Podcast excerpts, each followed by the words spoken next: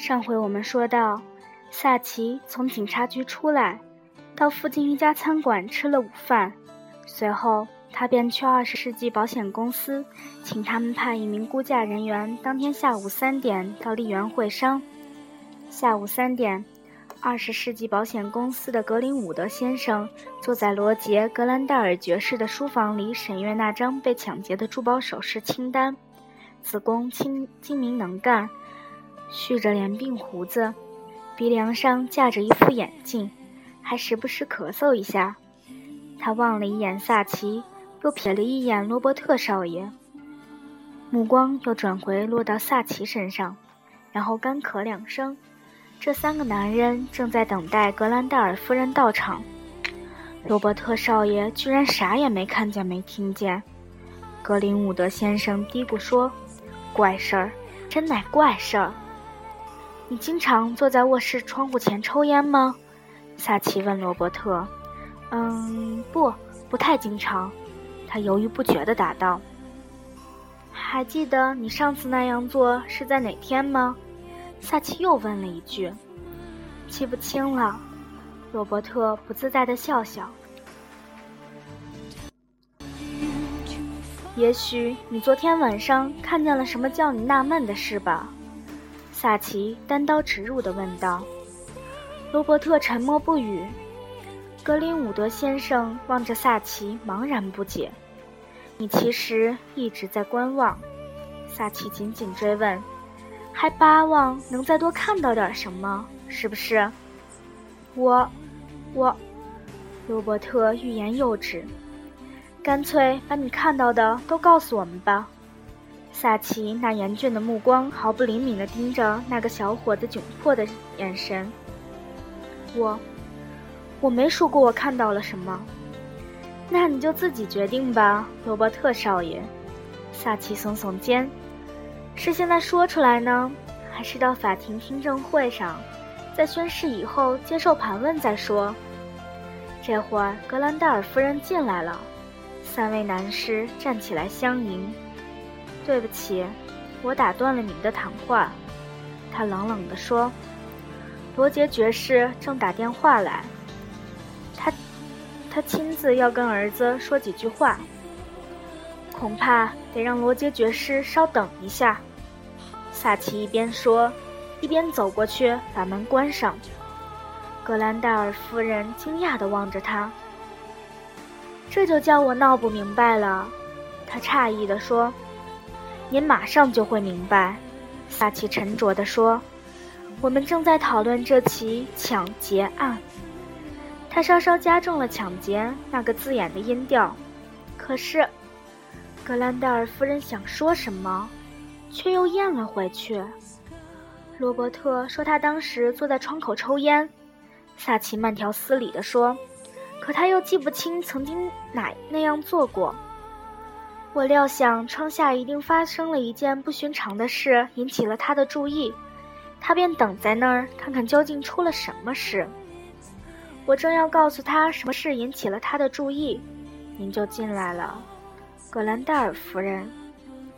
罗伯特看了一眼他的继母，又望了一眼萨奇，明明显得十分痛苦。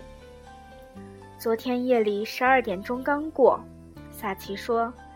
罗伯特赶巧朝窗外看看，忽然惊讶地发现有个人影朝左边走去。那不是一个用手绢蒙住脸的男人，而是个女人。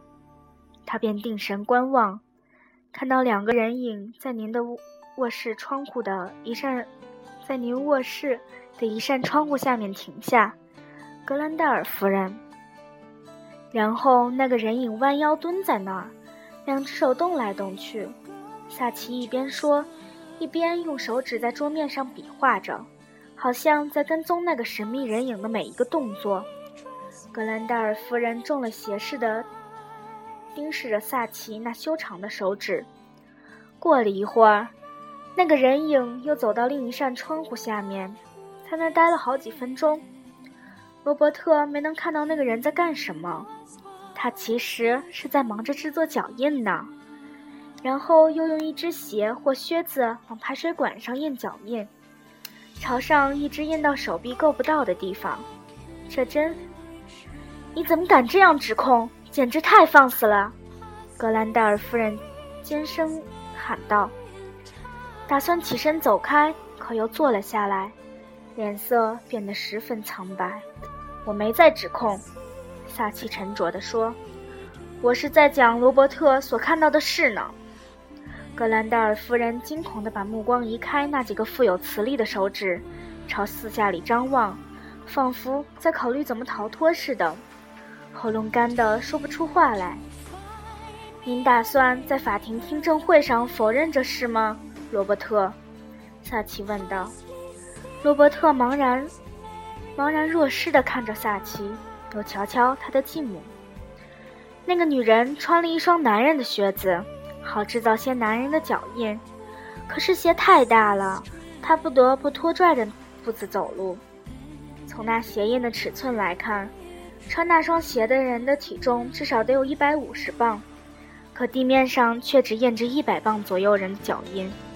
格兰戴尔夫人举起一只手，真像要挡住一记打过来的耳光似的。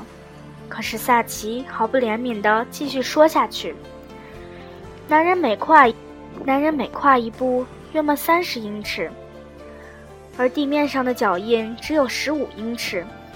这当然是由于穿的裙子太瘦太窄的缘故。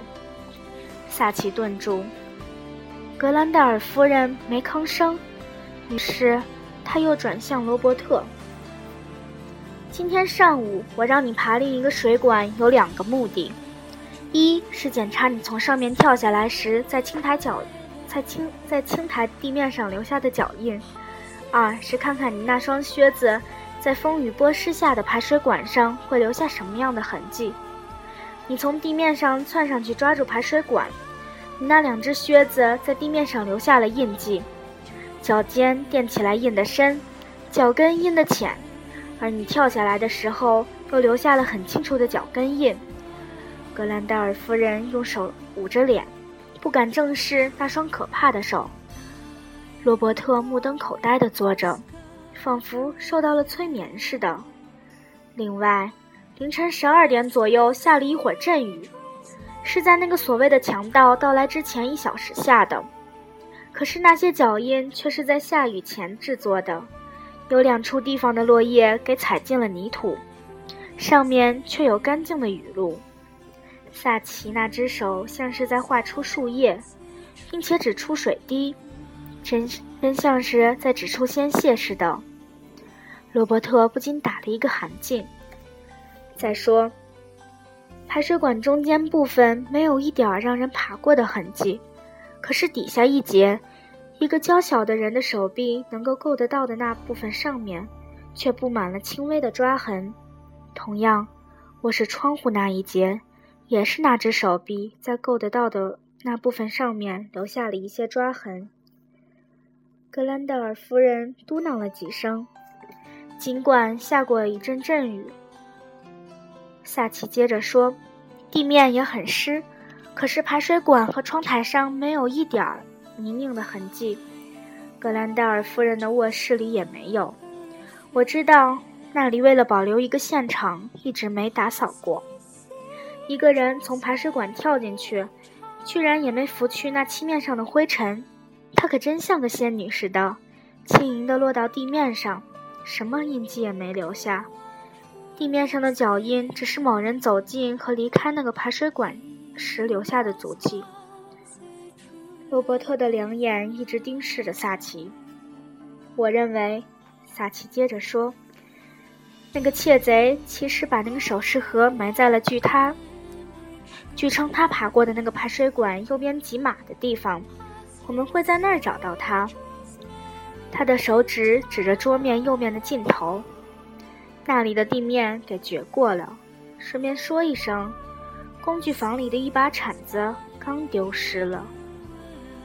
罗伯特站起身子，他的继母从椅子上歪倒下来，他昏厥了。这真是一件很不愉快的事。二十世纪保险公司总经理古吉看完萨奇先生给他的报告后说：“那份报告载有格兰戴尔夫人坦白交代了他企图诈骗保险公司的这一事实。这真是一件很不愉快的事。古吉先生又重复了一遍。您怎么会怀疑到格兰戴尔夫人呢？古吉先生问道。他忽略了认真排练他虚构的抢劫事件的全部情节，因此，当我请他重复一遍当时的情景时，他忘了一个特别重要的细节。什么细节？古吉先生颇感兴趣地问道。他跟我说过，保险柜的钥匙是放在他，是放在他的梳妆台右边最底下的那个抽屉里，用一叠手绢盖着。可是，当我请他重复一遍当时的动作，他从床上起来，就直接走向保险柜。梳妆台是在房间的另一端。他如果先到那边去拿钥匙，再走向保险柜，就必须从他听说的那个强盗站着的地方经过。古吉先生赞许的点点头。另外一点是，我发现是格兰戴尔夫人本人向警长建议，不许任何人挨近那个。据称，强盗爬过的排水管，他是巴望那些脚印给保留下来。还有一点，罗伯特说他的继母喜欢打钱赌牌，打牌赌钱，赌注大的叫他没法参加。还说挣钱的男人都深知积累财富很不容易。罗杰爵士十分憎恶打牌赌钱那玩意儿。所以可能让他的夫人手头不太宽裕，很可能是这样。古吉先生说：“罗杰爵士是个有名的小气鬼。”那您是从什么时候开始怀疑格兰戴尔夫人的？一开始我就觉得样样事情都不大对头。格兰戴尔夫人讲述出事情经过时，好像是在背诵她早已准备好了的台词。对一个刚丢失了八千英镑珠宝首饰。受了极大惊吓的女人来说，她未免讲得过于详尽，过于直截了当。我提出问题时，他总是先犹豫一下才回答，好像生怕说漏了嘴，前后搭话会有矛盾似的。另外，他还立刻准备好了一份丢失的珠宝首饰清单，并且警告他的继子别挨近，别挨近他那扇窗户下面的地面，因为那有脚印。这一切居然都发生在他原本应该处于失魂落魄状态的时刻，这就大有问题了。您有没有怀疑过罗伯特？格林伍德先生插插嘴问道。没有，萨奇答道。不过为了弄清事实，我决定探测谁能爬上排水管。如果那名匪徒是他，他就绝对不会当场爬上去让我看看。说的对，古吉先生说。格兰戴尔夫人真是干得太蠢了，即使是很有经验的罪犯，也往往会低估挫败他们的智慧，他们的侦探的智慧。格兰戴尔夫人尽管费尽心机，在排水管上做了一做了些印记，可是连小孩都蒙骗不了，更甭提侦探了。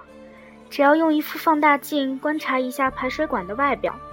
就会发现，如果有人爬过，那必定会蹭掉上面的灰灰尘。格兰戴尔夫人原以为靠靴子做的印记就足以证实她说的话，她可真是个蠢娘们儿。她大概是从康明吉夫人失窃案得到了启发，想出了这个诈骗的馊主意。古吉先生说：“完全正确。不管怎么说，她还是个蠢娘们儿。”要知道，在犯罪这方面，虚荣和自负是致命伤，并导致罪犯低估了别人的智慧。格兰戴尔夫人白干了一场，前功尽弃。萨奇说完，站起来告辞。董事会会向您表示深切谢意的。古吉先生跟萨奇握手。不过，我会尽力劝说他们别再送给您另一根拐棍儿。他笑呵呵地送萨奇走到门口。珠宝抢劫之谜到此结束了，欢迎收听下一期。